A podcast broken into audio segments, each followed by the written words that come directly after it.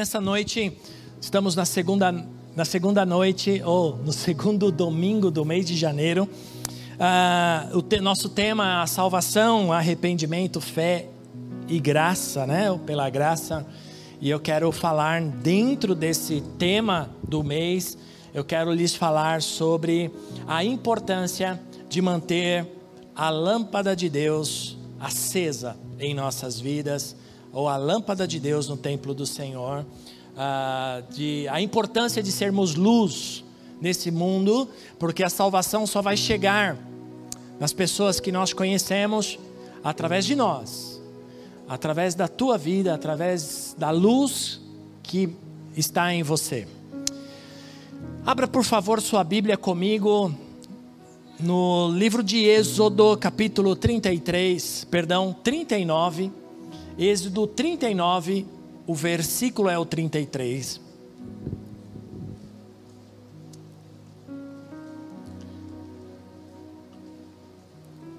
Uma breve introdução antes da leitura. Ah, nesse momento, o povo de Israel havia saído do Egito, havia saído ah, sendo liberto, tirado do Egito, da escravidão, por Moisés e Arão. E eles estavam já ah, caminhando no deserto por alguns anos. E Deus então dá uma, dá uma direção a Moisés para que ele construísse um tabernáculo, um lugar onde a sua presença seria manifesta, ou se, onde o Senhor manifestaria com a sua presença diante do povo. O tabernáculo trouxe ordem para a casa de Israel. Foi através do tabernáculo que as tribos foram separadas. Então, ficaram-se ah, tribos para o norte, tribos para o sul, tribos para o leste e tribos para o oeste, e o tabernáculo no meio ah, destas tribos de Israel. E este tabernáculo tinha algumas coisas que eram ah, ordenados ou por direção de Deus. Havia algumas, algumas instruções de Deus que eram específicas e que Moisés ah, fez conforme Deus detalhou e conforme Deus colocou para Moisés, assim ele fez. E o texto diz que Moisés aqui encerra a construção desse tabernáculo e ele mostra o que havia feito ali. Diz assim a leitura, Êxodo 39, 33.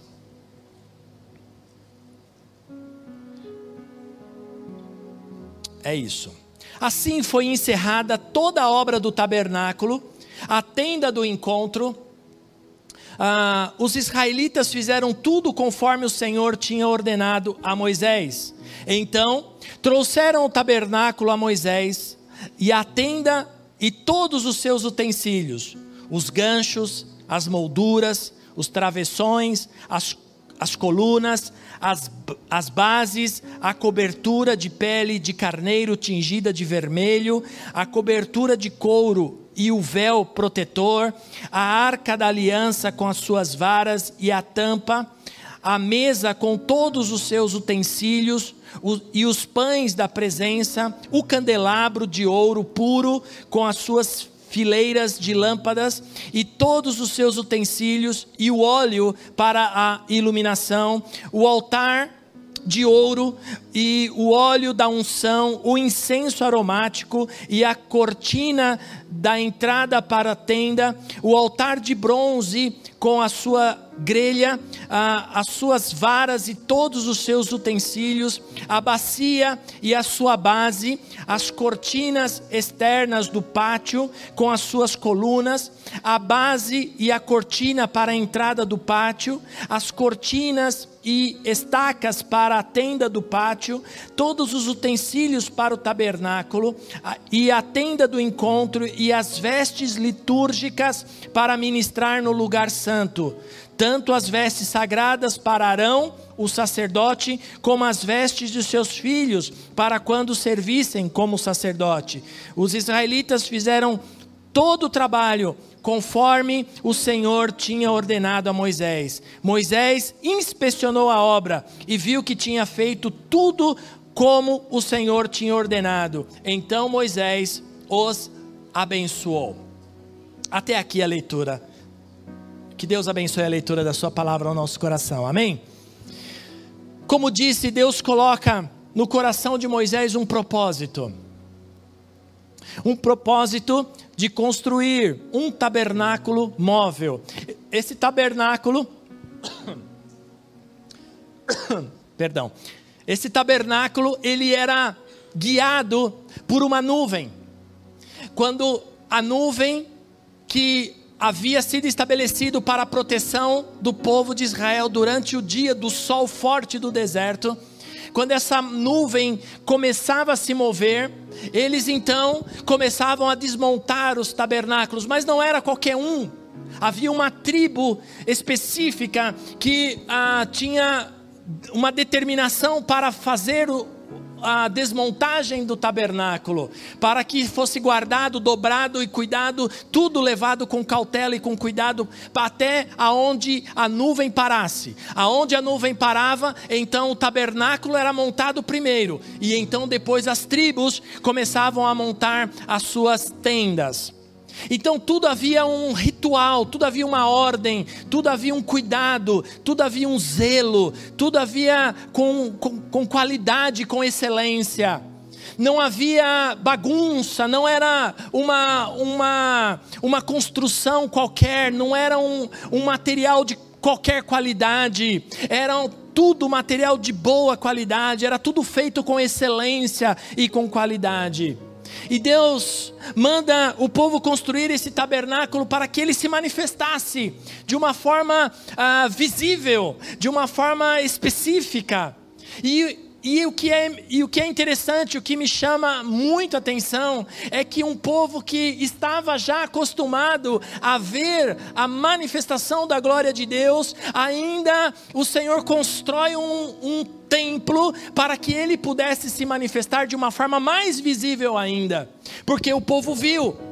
Esse povo que aqui construiu o tabernáculo, viu as dez pragas chegando no Egito, viu o faraó perder seu filho, eles viram o mar vermelho se abrir e todos passarem, e quando o exército de faraó passa, se fecha, eles viram água salgada sendo transformada em água potável para que eles bebessem, eles viram então uma coluna de fogo que era colocada à noite para esquentar do frio e proteger de animais ah, que pudessem devorar, ah, eles viram também a nuvem que os cobria noite, durante o dia para proteger do sol, eles viram as suas roupas, pastor Marcelo falou isso outro dia, as suas roupas que não se desgastavam, e as suas sandálias que não se acabavam nos pés, eles viram ah, o maná cair do céu todos os dias, para que eles se alimentassem, eles viram muitos milagres, que caíam na, no colo deles todos os dias. E assim mesmo, eles, eles veem Deus então construir um tabernáculo. E, e este tabernáculo tinha toda essa qualidade, tinha toda essa excelência, tinha todo esse cuidado e esse zelo. No, nos capítulos 25 e 26 aí de Êxodo, você pode ver isso depois na sua casa. Se você é curioso, anote e veja depois na sua casa. Aliás, eu te Uh, incentivo a fazer essas leituras, você vai ver que ali nos capítulos 25 e 26, os detalhes que Deus pede para que Moisés fazia, eh, fizesse a, a, o tabernáculo e os, os utensílios que ali estavam, ele pede a arca, ele pede para que Moisés construísse uma arca, um, uma caixa de ouro com madeira específica, e dentro dessa arca ah, estariam três. Ah, ah, três coisas que eram importantes para o povo de Israel. Ali estavam as tábuas dos dez mandamentos, ali estava a vara de Arão e o maná. Ah, estavam ali dentro daquela, daquela arca, que era com uma tampa de ouro, com em cima dessa tampa com dois anjos querubins feitos de ouro que as suas asas tocavam. Esta arca representava a glória de Deus representava a glória de Deus. Mais para frente, você vai ver que dentro desse tabernáculo também havia um propiciatório de ouro, havia uma mesa de madeira com a melhor madeira que existia naquela época encontrada.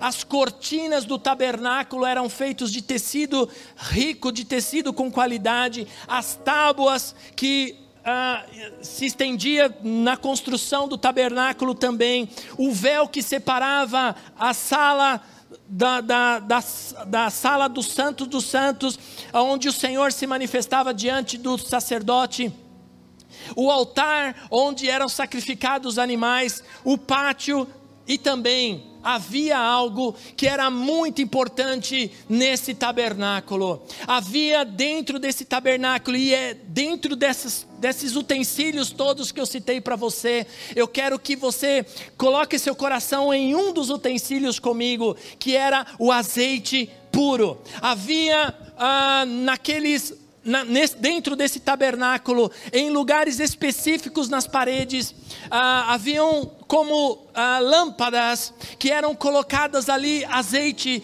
todos os dias, azeite de óleo puro.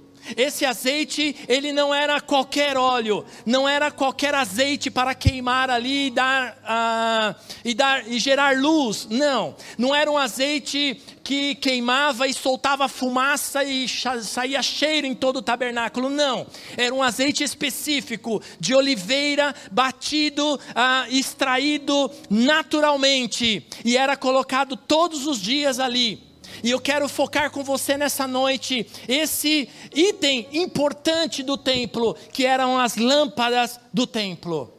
Aí em Êxodo capítulo 27. Vocês estão comigo, amém?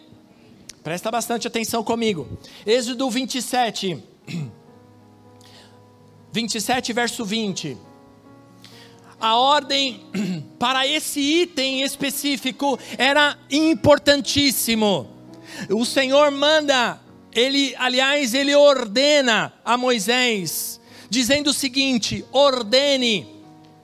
Eu não gosto de fazer isso, porque eu acho pregadores que fazem isso mó chato. Mas, uh, mas diga comigo, ordene. ordene. Ótimo.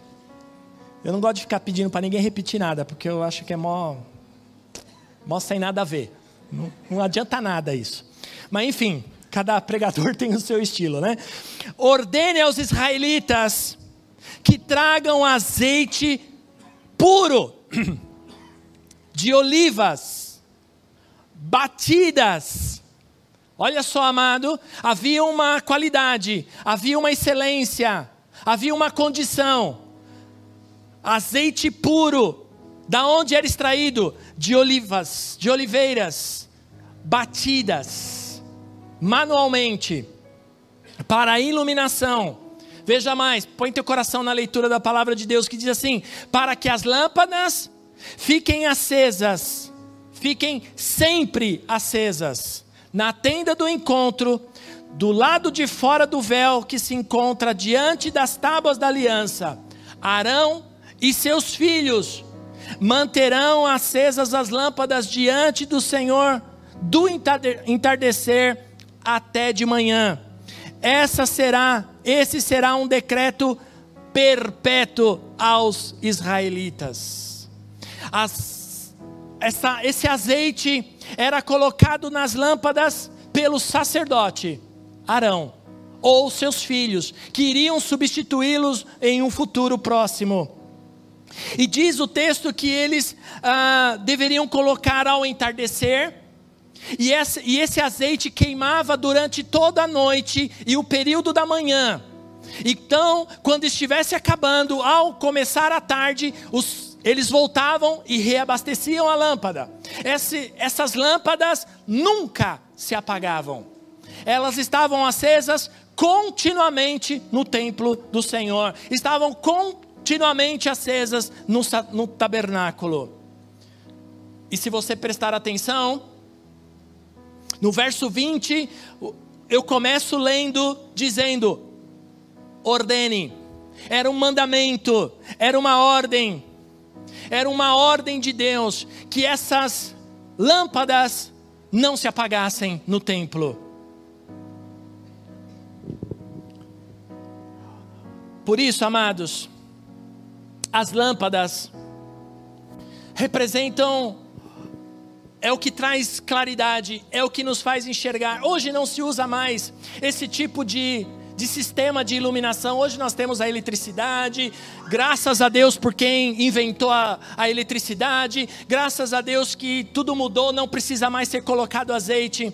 Mas isso seria um estatuto perpétuo para aquela geração, era um mandamento.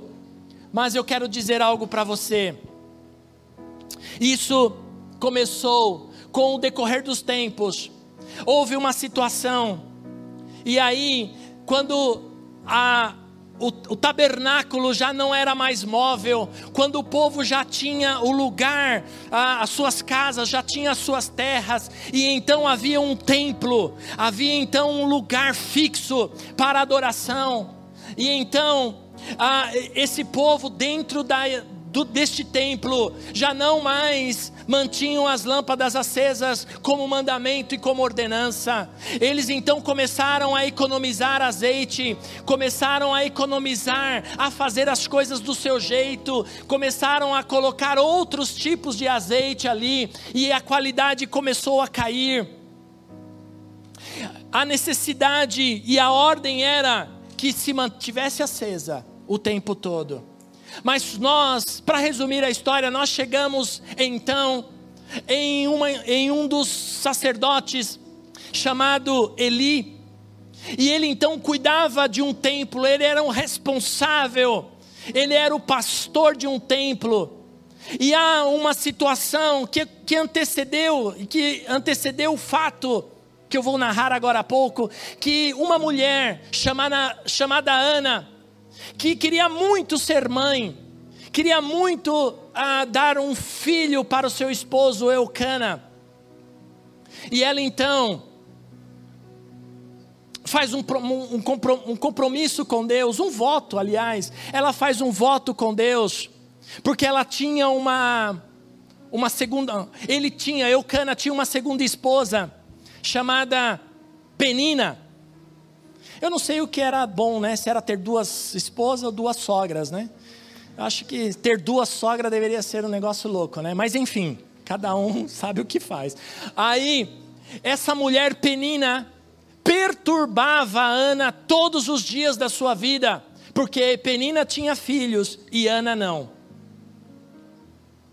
E ela então faz um voto a Deus, ela vai no templo no dia de festas, ela vai no templo, se consagra, pede ao Senhor, e Deus ouve a oração de Ana, e na sua oração ela diz: Senhor, se o Senhor me der um filho, este filho assim que desmamar, eu trarei na mão do sacerdote e ele será, viverá na sua casa. Bom, isso acontece. Ela entrega o seu filho a qual ela chama de Samuel, e ela entrega na mão deste sacerdote para morar no templo, para ser treinado por Eli, para se tornar um profeta de Deus, para viver e cuidar da casa do Senhor. E esse menino começa a crescer, ele começa a crescer e ele começa a ver as coisas que aconteciam ali. Ele vê um sacerdote que era meio tranqueira. Ele vê um sacerdote que tem filhos que aprontavam dentro do templo, que roubavam as, as ofertas, que enganavam, que aprontavam fora da, do templo. Ele tinha filhos que desonravam o nome de Deus e o nome do sacerdote. Ele então já não, não mais ouvia a voz de Deus, porque os seus olhos estavam em outras coisas. Eli já não mantinha a luz acesa porque ele precisava economizar para poder ter dinheiro para pagar as dívidas dos seus filhos. Ele então economizava em tudo que podia. E um dia, Deus querendo reavivar, Deus querendo trazer de novo a sua presença para o povo. Deus já não conseguia falar através do sacerdote, porque havia pecados, havia desobediências, havia ah, já problemas errados. E então Deus começa a falar através do menino Samuel. E, no, e em 1 Samuel capítulo 3, vocês estão comigo? Amém? 1 Samuel capítulo 3. Olha quem estava fazendo o serviço versículo 1. Quem, estava, quem deveria estar fazendo o serviço era o sacerdote, mas quem fazia aqui era o menino. A Bíblia aqui não diz quantos anos ele tinha, mas pelo autor chamar menino, já diz que era uma criança. E quem estava ministrando? O menino Samuel. Hum. Diz o texto assim: E o menino Samuel ministrava perante o Senhor. Claro, sob a direção de Eli. Ele sabia, Eli sabia que Deus já não, não falava com ele, que ele estava distante de Deus, que a sua vida estava uma porcaria. Ele sabia, mas ele tinha um status. Ele era sacerdote. Ele era o pastor da igreja. Vocês conhecem alguém assim? Ixi, eu conheço. Um montão de gente assim. Continuamos a leitura. O menino Samuel ministrava perante o Senhor sob a direção de Eli. Naqueles dias, naqueles dias, raramente o Senhor falava e as visões não eram frequentes para o sacerdote. Certa noite, Eli, cujos olhos, preste atenção nessa leitura, por favor, cujos olhos estavam ficando tão fracos que já não conseguia mais enxergar, estava deitado em seu lugar de costume. Olha aí, a lâmpada de Deus ainda não havia se apagado, mas iria se apagar, porque estavam economizando no azeite. E Samuel estava deitado no templo, no santuário do Senhor, onde se encontrava a arca de Deus. Samuel dormia do lado da arca da aliança, da arca de Deus, que representava a presença de Deus. Mas a lâmpada ainda do templo não havia se apagado. Depois você continua a leitura, você vai ver que Deus chama Samuel. Deus deveria chamar o sacerdote, mas o sacerdote já estava cego, já estava, já não estava enxergando direito. Perdeu a visão. Há uns ano passado, faz tempo, né? Na, na, última pregação que eu preguei aqui, eu falei sobre Sansão e eu falei que a primeira coisa que o inimigo tira de um homem de Deus, quando começa a se perder nos seus caminhos, é a visão. Não sei quantos se lembram. Depois você pode assistir no YouTube e você vai ver. E a mesma coisa estava acontecendo com o sacerdote Eli. Já estava ficando cego, já não enxergava e ainda economizando a lâmpada do templo. Pronto quem cuidava de tudo ali era Samuel. Samuel, um garoto que foi entregue para ser um profeta de Deus. Deus não falava mais com o sacerdote, porque ele estava em desobediência. Não havia mais azeite no templo. E o mandamento de Deus, que não deveria se apagar, que não deveria faltar azeite puro, não estava sendo cumprido. Presta atenção, meu irmão. Eu começo a trazer para nós, eu começo a trazer, contextualizar para os nossos dias. Extinguir a lâmpada de Deus em nós nos leva à morte espiritual. Os filhos de Eli foram guerrear com os filisteus. E sabe o que eles fizeram? Eles se achavam tão bons, eles se achavam tão sábios, que eles pegaram a arca do que estava dentro do templo e que não poderia sair dali, pegaram a arca e levaram para o campo de batalha. Na cabeça deles, eles imaginaram o seguinte: Deus está conosco, aqui está a arca, nós vamos vencer a batalha. Hum, tolos. Perderam, morreram. Uma, uma devastação. O exército filisteu destruiu o exército de Israel, matou os dois filhos de Eli. E quando um soldado veio todo estrupiado, todo zoado, contar para o sacerdote o que estava acontecendo, ele estava sentado na porta do templo, Eli, e o soldado disse: Olha, perdemos, a arca foi roubada, perdemos a batalha e seus dois filhos morreram. Ele, Eli fica tão emocionado que ele cai para trás, quebra o pescoço e morre. Hum. O extinguir da lâmpada gera morte espiritual. O extinguir da lâmpada leva à perda da presença de Deus. Israel perdeu a arca da aliança para os filisteus, porque pensaram que a presença de Deus era, era suficiente para vencer batalhas. Extinguir da lâmpada leva à perda da presença de Deus em nossas vidas. O extinguir da lâmpada levou à morte de Eli e seus filhos. O extinguir da lâmpada gera morte espiritual em nossas vidas. Não podemos deixar a lâmpada de Deus se apagar em nós. Esse azeite de oliva batido, esse azeite puro que o Senhor ordena, que não deveria faltar no templo, no, no, na, no tabernáculo, nas lâmpadas, representa o Espírito Santo de Deus nos dias de hoje, em nossas vidas. Esse azeite, essa presença, ela tem que ser pura em nossas vidas. Esse azeite que representa o Espírito Santo em nós, não deve faltar em nossas vidas, deve estar conosco todos os dias. Esse azeite tem que ser puro. Outro dia, eu moro numa rua aqui embaixo, que de, às terças-feiras tem feira, numa parte dela, não onde eu moro, numa parte dela. E eu, eu então, num, num desses dias, eu fui para a cidade fazer um exame e na volta eu falei, vou comer um pastel. Deu vontade de comer pastel com caldo de cana. Quantos gostam? Coisa boa, né? Os mais antigos chamam de guarapa, né? Enfim. E aí eu fui desci no ponto de ônibus ali em frente à feira, aqui na Cabadão Pereira. E então eu cheguei todo empolgado lá para para a mulher, para dona da barraca.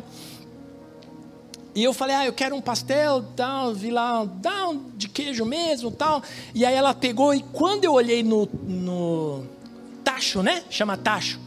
E meus irmãos, eram, não era meio-dia ainda, não era meio-dia. Aquele óleo era pior do que óleo diesel de caminhão. Tava preto. Eu falei, pera, só um minuto. É nesse óleo que você vai pôr esse pastel? Não, mas esse óleo eu pus hoje. Eu falei, olha, desculpa, esse óleo aí acho que tem pelo menos umas duas semanas aí queimando. Estava escuro. Eu fiquei imaginando o meu sistema digestivo recebendo aquela, aquele pastel carregado daquele óleo escuro. Eu falei, não, peraí, ó, faz o seguinte, eu vou na banca aqui da frente, deixa eu dar uma olhada no tacho da mulher aqui, como é que tá. E eu cheguei, o óleo estava mais clarinho, eu falei, ah, eu vou comer aqui. Ela não gostou muito não, ficou lá reclamando, meio que me xingando. Mas eu tenho a opção da escolha, correto? Eu tenho a opção da escolha. Eu falei, eu não vou comer um pastel nesse óleo que está preto. Isso vai fazer mal para mim. Isso vai fazer mal para o meu sistema digestivo. Então aquilo que, que eu permito que entra no meu organismo, que é feito com algo de, que não é puro, vai fazer mal, vai gerar, pode gerar um problema, e eu já sou uh, fácil para isso, vai gerar um problema fácil no estômago. Quero te dar uma, uma notícia, meu irmão, minha irmã, para você que está aqui, você que está em casa. Eu quero te dar uma notícia. Essas lâmpadas hoje, elas não estão mais num templo móvel, elas não estão mais num templo fixo. Elas, essas lâmpadas hoje sou eu e é você. Nós somos essas lâmpadas. E esse azeite puro é o Espírito Santo em nossas vidas, deve ser o Espírito Santo em nossas vidas. E essas lâmpadas foram feitas para iluminar, para clarear, para brilhar. Jesus é que nos faz brilhar. Jesus disse para o povo e para os seus discípulos lá em João capítulo 8, versículo 12. Jesus disse assim, falando novamente ao povo: Jesus disse: Eu sou, eu sou a luz do mundo. Quem me segue nunca andará em trevas, mas terá luz da vida. Nenhum outro homem pôde dizer isso que Jesus disse. Nenhum outro homem, nem Maomé, nem Buda, nem Krishna, nem Kardec, nenhum outro homem pôde dizer: Eu sou a luz do mundo. Nenhum outro homem neste mundo pôde dizer: Eu sou o caminho, eu sou a verdade e eu sou a vida. Ninguém pôde dizer isso, só Jesus, porque só Ele é a luz deste mundo.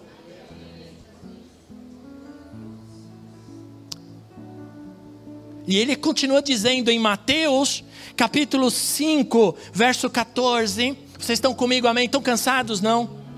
Que bom. Mateus 5, 14. Jesus está dizendo assim para os seus discípulos: Vocês são a luz do mundo. Você é luz do mundo. Você é luz do mundo.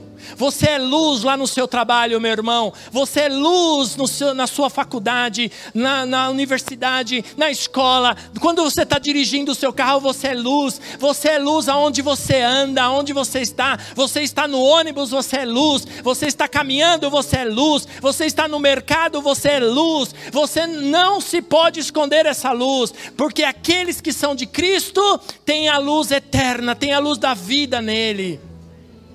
E então, aonde você vai, você é luz. E as trevas não podem ficar. Aliás, alguns filósofos afirmam, afirmam que não existe trevas, existe ausência de luz. E eu concordo, é verdade. Porque aqui não há trevas. Olha só, estamos bem iluminados, não estamos? Com as luzes, com as luzes elétricas aqui. Mas você tem luz também e você deve brilhar aonde você vai.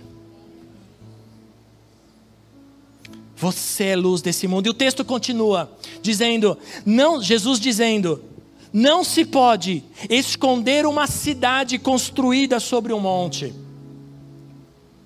E também ninguém acende uma candeia e a coloca debaixo de uma vasilha. Ao contrário, coloca coloca num lugar apropriado e assim ilumina a todos que estão na casa. E Jesus continua dizendo: assim brilhe a luz de vocês diante dos homens, para que vejam as suas boas obras e glorifiquem o Pai de vocês que está nos céus. Jesus coloca uma condição para os seus discípulos. Olha, você não pode se esconder mais. Uma vez que você conhece, que você tem um encontro com essa luz, que você tem um encontro sobrenatural com Jesus, porque eu tenho certeza que eu e você fomos tirados das trevas de uma forma sobrenatural. Sim ou não? Se eu sair aqui com o microfone perguntando, conta como você se converteu. Ah, eu saí das drogas, eu saí da prostituição, eu saí do vício, eu larguei isso, eu larguei aquilo, eu tinha isso, eu tinha aquilo Eu era um largado, eu era um zoado, eu era um alcoólatra, eu era um bêbado, eu era um. Ah, sei lá mais o que.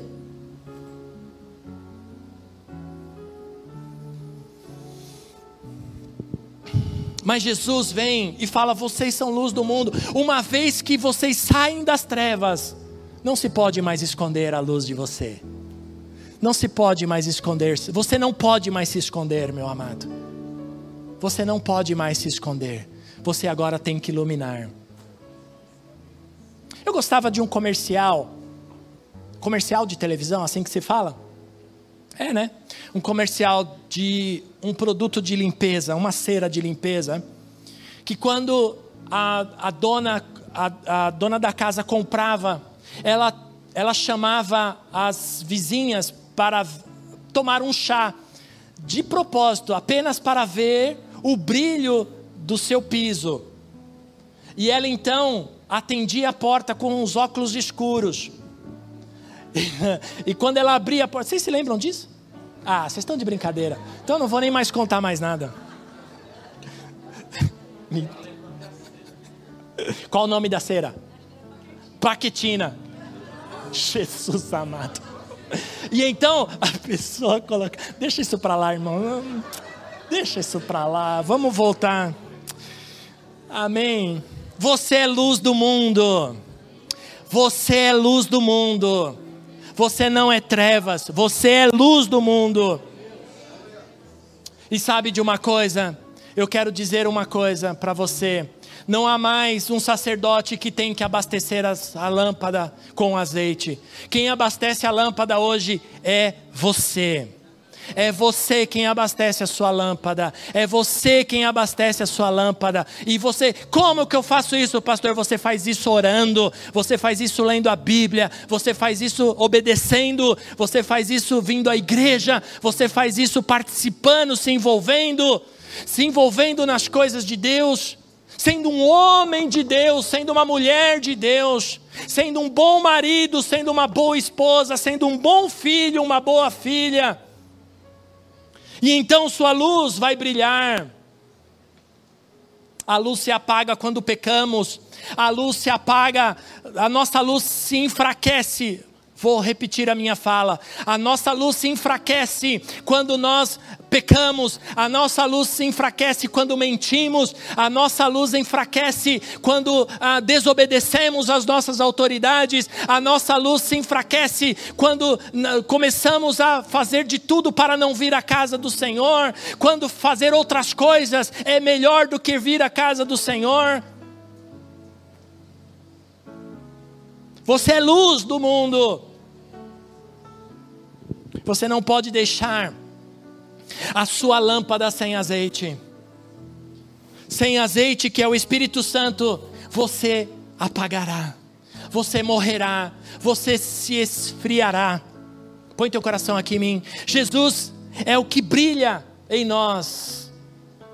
Jesus brilha em nós. Eu quero chamar os meninos aqui, por favor, venham todos do louvor. Todos do louvor, venham. Já, it's now, agora. Venham rápido. Calma, não precisam correr, tranquilos. Falei só.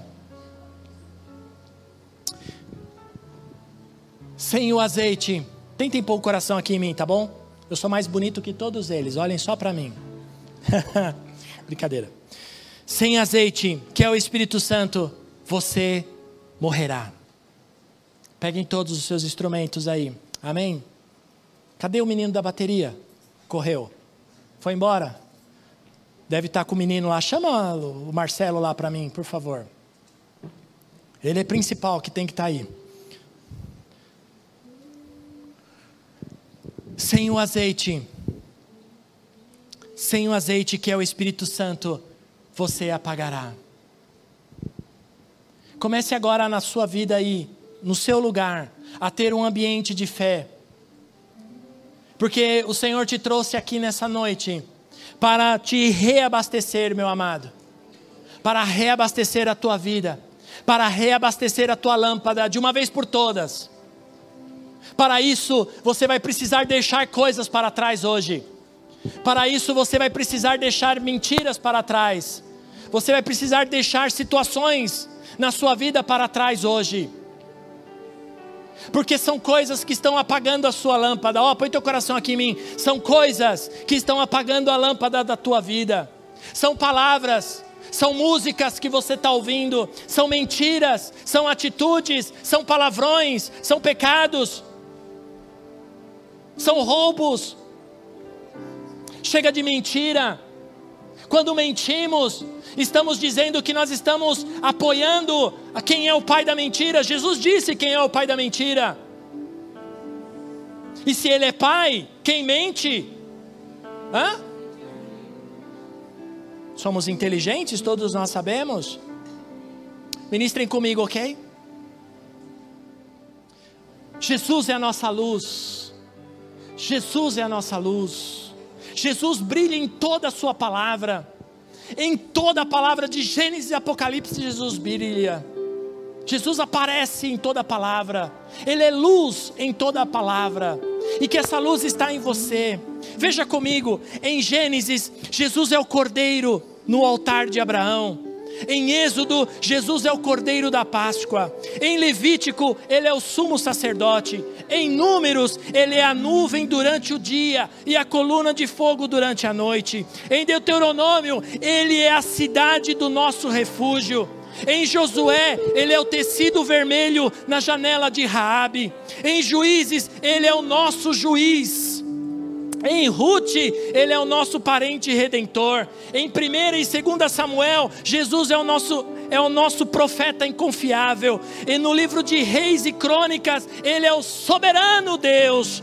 Em Esdras, ele é o nosso escriba fiel. Em Neemias, ele é o reconstrutor do muro e de tudo que estava destruído. Em Esther, ele é Modercai, o assento fielmente do portão. Em Jó, ele é o nosso redentor que vive para sempre. Em Salmos, ele é o nosso pastor e nada Em Provérbios e Eclesiastes, ele é a sabedoria. Em Cantares, ele é o belo noivo que virá buscar a sua noiva. Em Isaías, Ele é o servo sofredor. Em Jeremias e Lamentações, Jesus é o profeta que chora. Em Ezequiel, Ele é o maravilhoso homem de quatro faces. Em Daniel, Ele é o quarto homem na fornalha. Em Oséias, Ele é o amor sempre fiel. Em Joel, Ele nos batiza com o Espírito Santo e com fogo. Em Amós, Ele nos leva o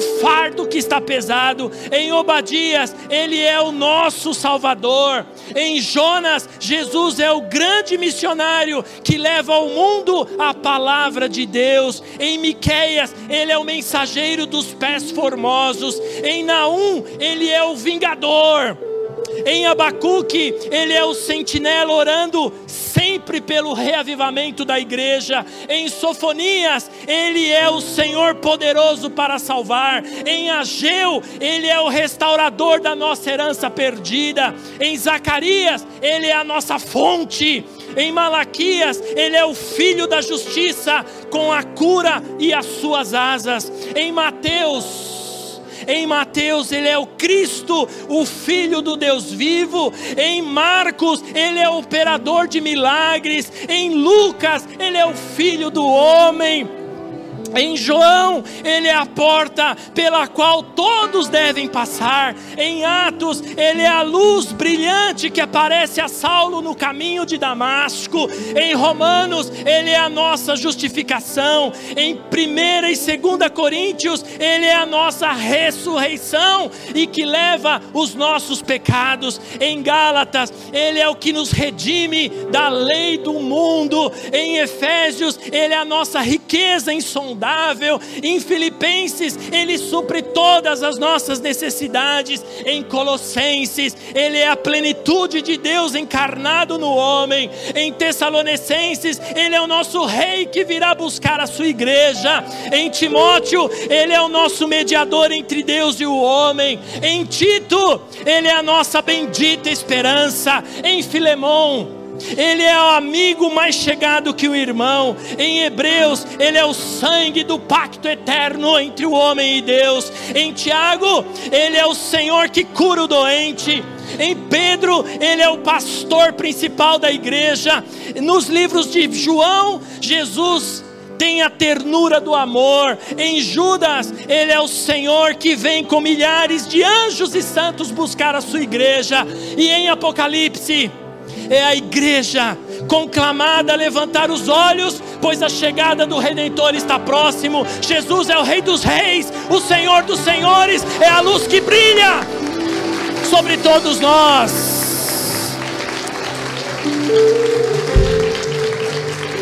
E Ele está aqui essa noite para trazer restauração de lâmpadas na sua vida, para fazer a sua luz brilhar como antes. É tempo, meu amado, de você reconstruir a sua vida. Chega de óleo sujo, chega de azeite sujo, chega de migalhas, chega de pequenez. Você é luz deste mundo. Você deve brilhar aonde você ir. Você deve brilhar aonde você for. Você é luz deste mundo. E o Senhor está aqui essa noite para trazer novamente azeite puro sobre a sua vida. Mas para isso você tem que desejar, para isso você tem que querer, para isso você tem que desejar essa noite, essa transformação na sua vida. Você tem que dizer para si mesmo: Eu não quero mais este óleo, eu não quero mais essas migalhas, eu quero agora algo forte, eu quero agora azeite puro batido, Senhor eu não quero mais trevas na minha vida, eu não quero que esse azeite dure apenas até terça ou quarta-feira, esse azeite tem que durar sempre, Senhor. A ordem e a ordenança é que não poderia acabar, deveria estar constantemente sendo reabastecido. Aonde você deixou parar de reabastecer a sua lâmpada? Aonde foi que você parou? Aonde foi que os seus olhos já não estavam mais enxergando as coisas? Aonde o inimigo começou a colocar escamas nos seus olhos, que você se perdeu, e tudo que você ouve agora não é bem assim. Hum? Ah, não é bem assim que o pastor está dizendo, não é bem assim o que o apóstolo está dizendo, não é bem assim que os profetas estão dizendo. Isso é a maior mentira do maligno na sua vida. E eu te falo, meu amado, se alguém falar para você, olha, não foi bem isso que o pastor quis dizer, não foi bem isso que o apóstolo quis dizer, sai, sai fora, se afasta. Se afasta dessa pessoa. Porque já já está cego, já se perdeu a visão, já está cheio de escamas nos olhos e que precisam ser tiradas. E o convite do Senhor essa noite para você é que você se abra, que você baixe essa guarda, que você baixe, tire as suas armas e permita que esse Senhor, que está presente em toda a história, se manifeste na sua vida.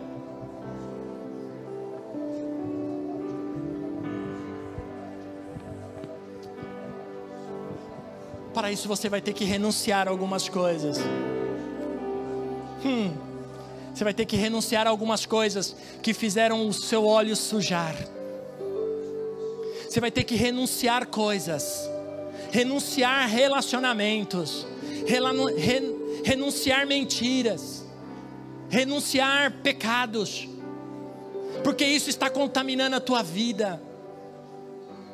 E posso te dizer, meu amado, se você é casado, minha irmã, meu irmão, se você é casado, você também prejudica a sua casa, você prejudica a sua esposa, você prejudica seu esposo, você prejudica seus filhos.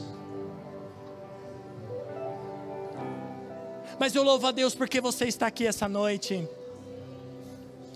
Eu louvo a Deus porque você veio. De repente você nem queria vir aqui. De repente você, quando falaram, ah, não sei, lá. lá mas você está aqui. Deus te trouxe para você ouvir essa palavra hoje, para que você se posicione. Nós estamos no começo do ano, agora é a hora, agora é a hora. Eu falava pela manhã, na hora das ofertas, eu falei que muitas vezes em começo de ano, nós pastores ouvimos tantas coisas bacanas, Nós ouvimos assim, pastor, esse ano, ó, esse ano nós vamos estar tá junto, pastor. Esse ano nós vamos trabalhar junto. Pastor, eu vou estar nos trabalhos, eu vou estar me envolvendo no ministério, eu vou voltar, pastor. Eu vou. Esse, o ano que passou foi ruim, eu não pude muito, mas esse ano agora eu vou. Tamo junto, pastor. Tamo junto, é nós. E aí a gente começa fevereiro, março. A gente deixa janeiro, que é, ah, janeiro, né? Férias, vamos deixar. Mas aí começa o meio do ano e nada. Cadê o cara que falou que estava junto? E aí chega no final do ano, e aí? Aí não fez nem com a gente, nem com ele mesmo, aquelas promessas que ele fez para ele, para sua família. Ah, eu vou fazer regime. Ah, eu vou, eu vou na academia. Eu vou esse ano, eu vou fazer meu curso de inglês. Eu vou fazer seminário. Eu vou fazer isso, eu vou fazer aquilo. E aí começa a chegar no final do ano e começa a se frustrar tudo de novo. Chega de frustração, chega de olho sujo. Começa hoje a pôr ordem na tua vida a pôr ordem na tua casa, a pôr ordem nas tuas finanças, a pôr ordem na, no teu casamento. Deus tem uma obra linda para você, meu amado, porque você é luz. O Senhor te tirou das trevas para a sua maravilhosa luz. Fique em pé no seu. Aleluia, aí no teu lugar. Com os teus olhos fechados, tua cabeça baixa. Você acabou de dizer: Tu és tudo que eu preciso. Você acabou de dizer isso nessa noite. Tu és tudo que eu preciso, Senhor. Aí no teu lugar, meu amado, só resta ali agora você pedir perdão ao Senhor. Peça perdão ao Senhor por você estar usando esse azeite sujo, esse azeite velho. Peça perdão ao Senhor pelas suas ausências, pela sua falta Peça perdão ao Senhor por você ter sido tão negligente com Ele, tão negligente com a palavra, tão negligente nas orações. Peça perdão ao Senhor agora. Oh Senhor, Tu és tudo que eu preciso, Senhor. Tu és tudo que eu preciso, Senhor. Tu és tudo que eu preciso, Senhor. Eu tenho estado tão distante, Senhor. Eu tenho olhado para tantas coisas, Senhor eu tenho me esquecido, Senhor, do quanto o Senhor tem sido bom para mim, o quanto o Senhor tem sido bom para a minha família, o quanto o Senhor tem sido bom para a minha casa. Oh, Senhor, Senhor.